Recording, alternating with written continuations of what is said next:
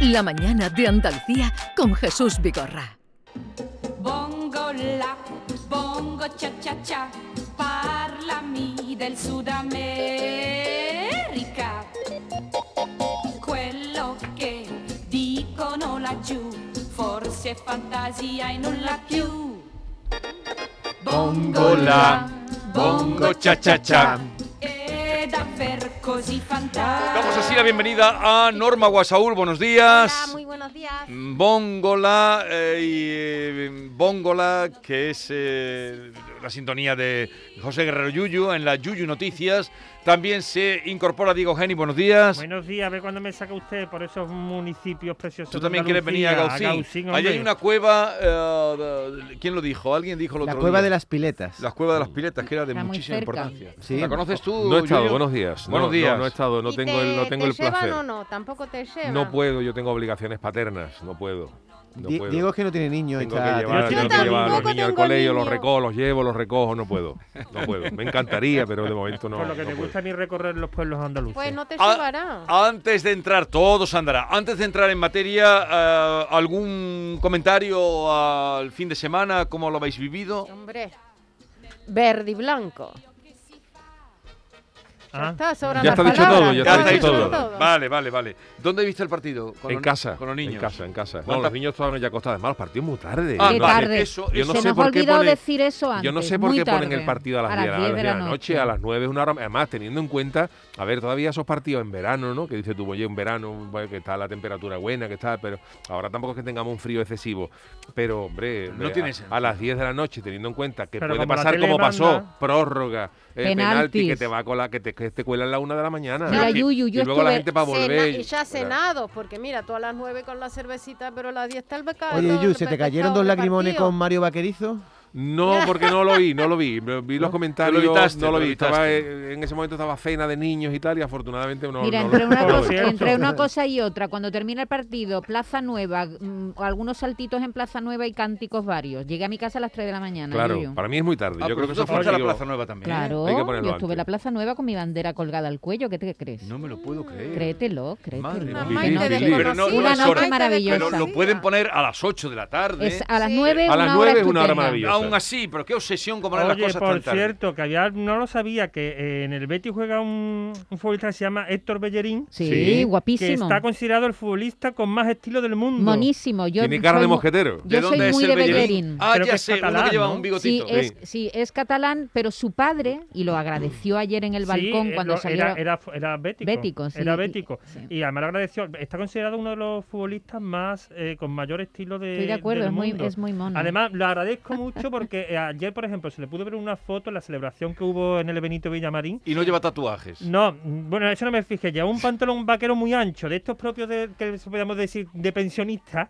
Pero, oye, que se agradece que no se no secunda eh, el, eh, el estilo ese de los pantalones, estos tobilleros metidos a fuerza, sino que Sí, tiene un sí. estilo propio hasta para eso. No, es muy mono, sí. Ah, mi apunte al tema futbolístico que sab- Ah, sabéis de más que yo No, no, sí que tiene poco. tatuajes, como no. Él, Claro, está estoy aquí. él está cedido por el Arsenal. Tiene tatuajes aquí. Gran centro que puso para el primer gol. Vaya, el y él puso decidió venirse al Betis. ¿eh? Se bajó la ficha para poder venirse a jugar al Betis Maite. porque era el, equipo de su padre. Bueno, solo sola- quiere decir que mi- una, una señora de tu edad, no es que seas mayor, pero hasta las 3 de la mañana en la calle tú, me llama la atención Oye, que tú. El salgas- fútbol no tiene edad para El ese fútbol fútbol. Tú a- tiene edad. pero tú a mí me conoces de algo. No para en el decirme está. Yo cosas. pienso que a las 3 de la mañana una- unas personas tienen que estar acostadas. Tú sabes lo que soy yo y sobre todo lo que yo he sido. Lo que así. Yo desde luego a las tres de la No, mañana. no, está. A mí me mató el que erró el Musa. Ese ¿El pobrecito, qué? el, que erró el gol El de Valencia. penalti. Me Pues mató, que aprenda. me mató, que aprenda. Yo Que cuando aprenda. lo vi digo, lo erra. Fue una gran final, ¿eh? Fue una gran final. Oye, Además de sí. estas finales, yo comprendo, De verá, afortunadamente cayó para el lado de Andalucía, cayó del sí. Betis,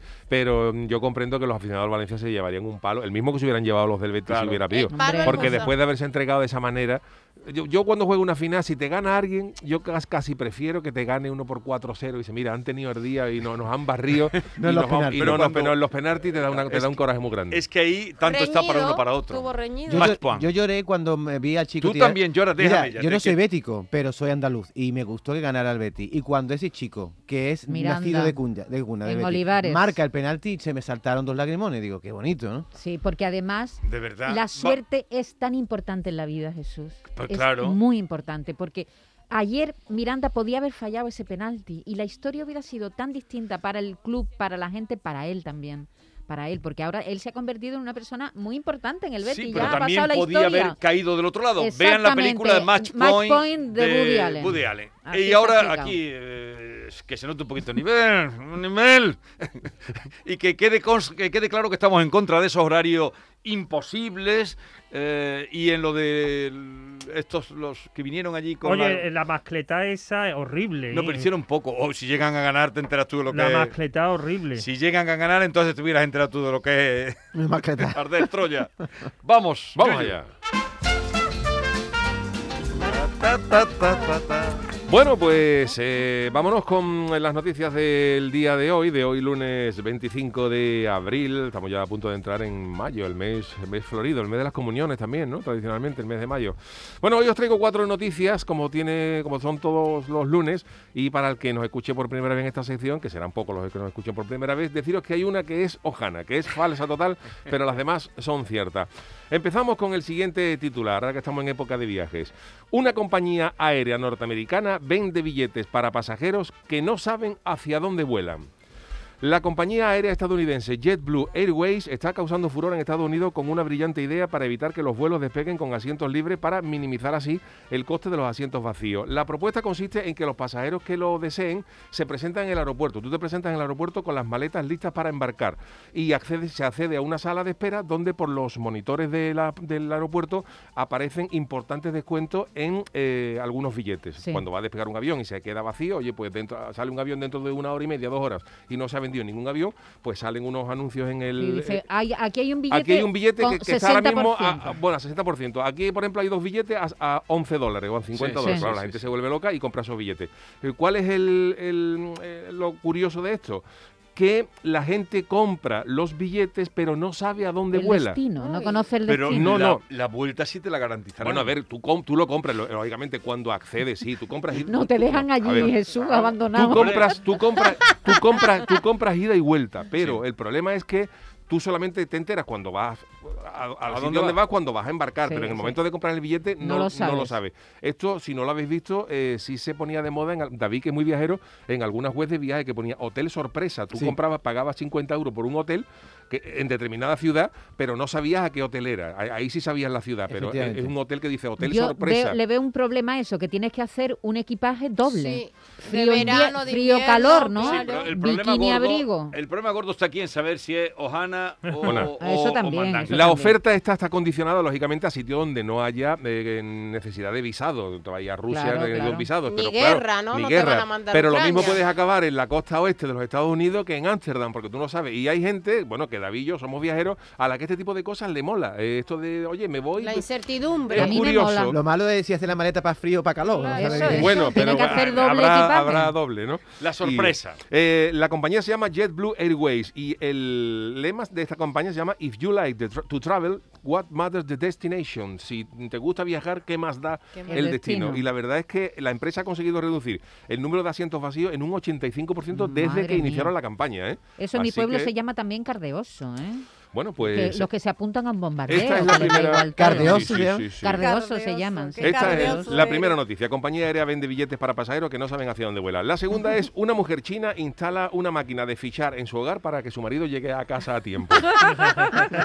Esto ha pasado, sabéis que los chinos, eh, con la censura que hay allí del gobierno, no tienen Twitter, tienen una red social que se llama Weibo, eh, que es parecida a Twitter, pero que está controlada por el gobierno. Y entonces hay una usuaria, Jesús, en, este, eh, en esta red social, que puso una foto de un extraño aparato a- acompañado de una nota, ¿no? Entonces una amiga le preguntó, oye, ese aparato que tienes junto a la puerta, ¿qué es? Sí. Y ella dijo que eh, este aparato era un lector de tarjetas destinado a garantizar que su marido llegara a casa antes del trabajo a las 9 de la noche. O sea, que el marido cuando llegaba a casa tenía que picar Sí. en el, en el cacharro, o sea, la mujer estaba dormida. El hombre trabaja en una empresa de internet y había empezado a llegar tarde y diciendo que tenía tiempo extra, pero ella no, No le confía. daba. Huele Y- a cuerno e ideó un sistema para que el hombre llegara a su casa puntual y le ha puesto la máquina de, de fichar junto con una con una letrero, con un cartelito que ponía eh, las condiciones porque tenía que enfrentarse a las consecuencias si no eh, cumplía este, este, este hora de picar. Sin cena. La hoja de papel sobre el lector ponía las reglas. Si el marido llega a casa antes de las 9, se le recompensaba con una cena caliente en compañía de su esposa sin tener él que lavar los platos. La, la Ah. mujer le, le daba ese beneficio. Cuerpo de rey. a Pero si se rey. pasaba un máximo de 30 minutos de la hora acordada, es decir, si llegaba más de las 9 y media, la mujer lo multaba con 100 yuanes, que son unos 15 euros, y si llegaba más de 30 minutos tarde, tenía que ocuparse un día entero de las tareas de la casa el fin de semana. Es decir, que ya está deseando que el marido llegue tarde, Claro, claro. cuando el marido con dos días que llegue tarde ya la arregla, la- ya le Como, arregla. como en el ave. ya la Ya. arregla tal, ¿no? Y ella dice, si la máquina de tarjeta puede manejar las horas de mi marido en el trabajo, pues también lo puede manejar en, En casa. casa. Y dice que, oye, que su marido empezó a llegar mucho antes, desde que ella empezaba esta El maquinita marido de... será rata y no querrá dejarse ahí la- el dinero. Sí. Y bueno, pues la verdad es que también ha cumplido su misión. Pues este es el segundo titular, señora la China, que ha instalado una máquina de fichar en su hogar para que su marido llegue a casa a tiempo. Es tan imposible que seguro que es verdad. Bueno, la tercera es curiosa y yo creo que no nos gustaría a ninguno vernos en esta situación.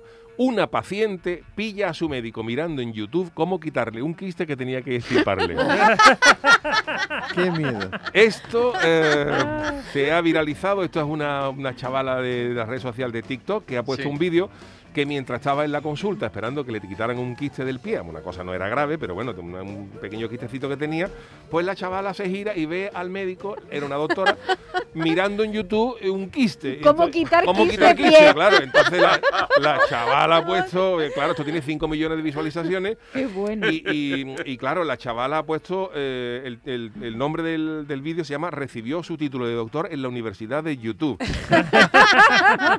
y claro, el acojón es grande, ¿no? Porque dice, no se preocupe usted que esto yo lo tengo controlado. Y está el médico mirando en YouTube a ver cómo se quitar uy, quiste. guau, guau, guau. y, y, bueno, hay gente que, que ha salido en defensa de la, de la chica diciendo, vaya por Dios, yo no me pondría en manos a esos médicos. Y hay otros que le han dado la razón a la doctora diciendo, bueno, los médicos Está mm, refrescando están un poquito de idea y también está bien. Pero bueno, que la verdad es que acojona un poco yo que el médico mire en YouTube lo que- que te va a hacer, ¿no? Que, que los médicos lo que pasa es que tienen que saber tantas cosas, Mm. ¿verdad? Qué profesión. Tienen que saber muchas cosas. Seguro que acuden más de una vez a internet o no. Claro, pero Hombre, a eso lo mejor no delante del Cualquier paciente. profesional Hombre, se informa también. Claro, o para, confirmar. Pero hay que hacerlo que discretamente. Claro. Eh, delante del, del paciente no te vas a poner a mirar eh, YouTube. Ah. Yo creo que eso puedes hacer cuando el paciente no está presente, te documenta, más que a lo mejor por refrescar un poco los conocimientos Sí. también. O si eres Pero es verdad que la imagen, la imagen La mosquea imagen no más, porque tú cuando no. pones le dices al médico, ¿qué pasa? Que tengo una tos, el doctor a lo mejor mira en el Bademecum, mira en el ordenador, y oye, tos persistente, incompatibilidad con tal, y le sale una, una serie de cosas de lo que puede tomar.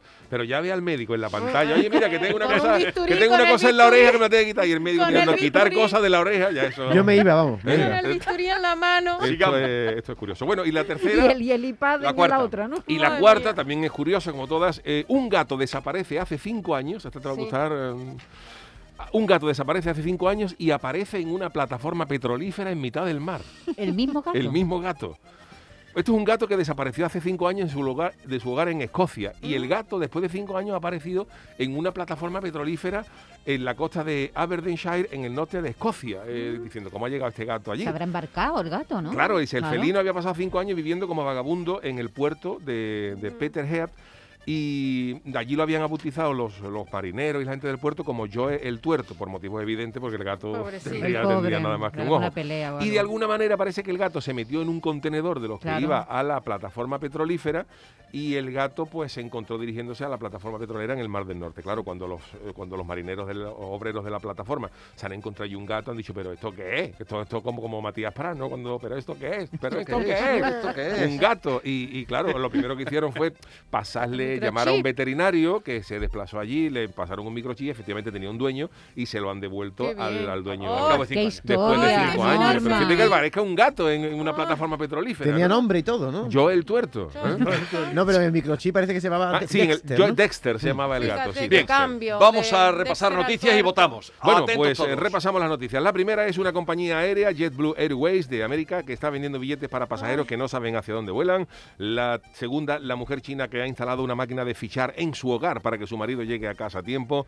La tercera es la paciente que ha pillado a su doctora mirando en YouTube cómo quitarle un quiste que tenía que estirparle. Y la cuarta es este gato que se pierde y cinco años después, o sea, se pierde de su casa a cinco años y aparece en una plataforma petrolífera en el hoy. Mar del Norte. Hoy... eh, Venga, voluntarios para Yo, tirar penalti. yo tengo claro. Creo Venga. que la falsa es la mujer que ficha al marido.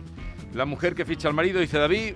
A ver, Bueno, pues Nuestro Manolo también pienso también. eso. ¿También? Tú también. Yo me voy a desmarcar un poco. Hoy no tengo, Mano- Manolo, nuestro realizador, también. también. hoy no tengo ningún argumento para decir cuál puede ser la hojana, pero me voy a inclinar por la tercera, la de la que el médico que mira ¿Cómo El, el- YouTube, quiste? ¿no? Perfecto. Vamos a quitar el quiste, dice Diego. También Mamen va por el quiste. Yo también, quiste. el quiste. Uf, entonces hay o sea, alguna que tres de- para la china que quiere puso el lector de tarjetas a la puerta de su casa para que su marido no llegue tarde y tres para el quiste O sea, de- todo el mundo se cree lo del gato y todo el mundo se cree Yo también lo de la compañía aérea que eh, Vale, no bueno. dice el también me lo creo. Vale, perfecto. Bueno, pues hoy os la he colado a todos. ¡Oh! Hoy os la he colado a todos. ¿Cuál Eh, a ver. La de la señora que instala una máquina de fichar en su casa, es cierto, ha aparecido Verdad, en lo la red creo. social Weibo una, una señora que ha puesto una máquina cansada de que su marido llegara a cadar y tuviera que, que picar. Esto es cierto, ha ocurrido en China. La de la chica que ha mirado a su médico mirando en YouTube, también es verdad. Lo la creo. chavala, chavala en un, un rincón y el médico, la doctora allí mirando en YouTube y la, la ha pillado de fondo mirando diciendo, fíjate lo que voy a pasar aquí.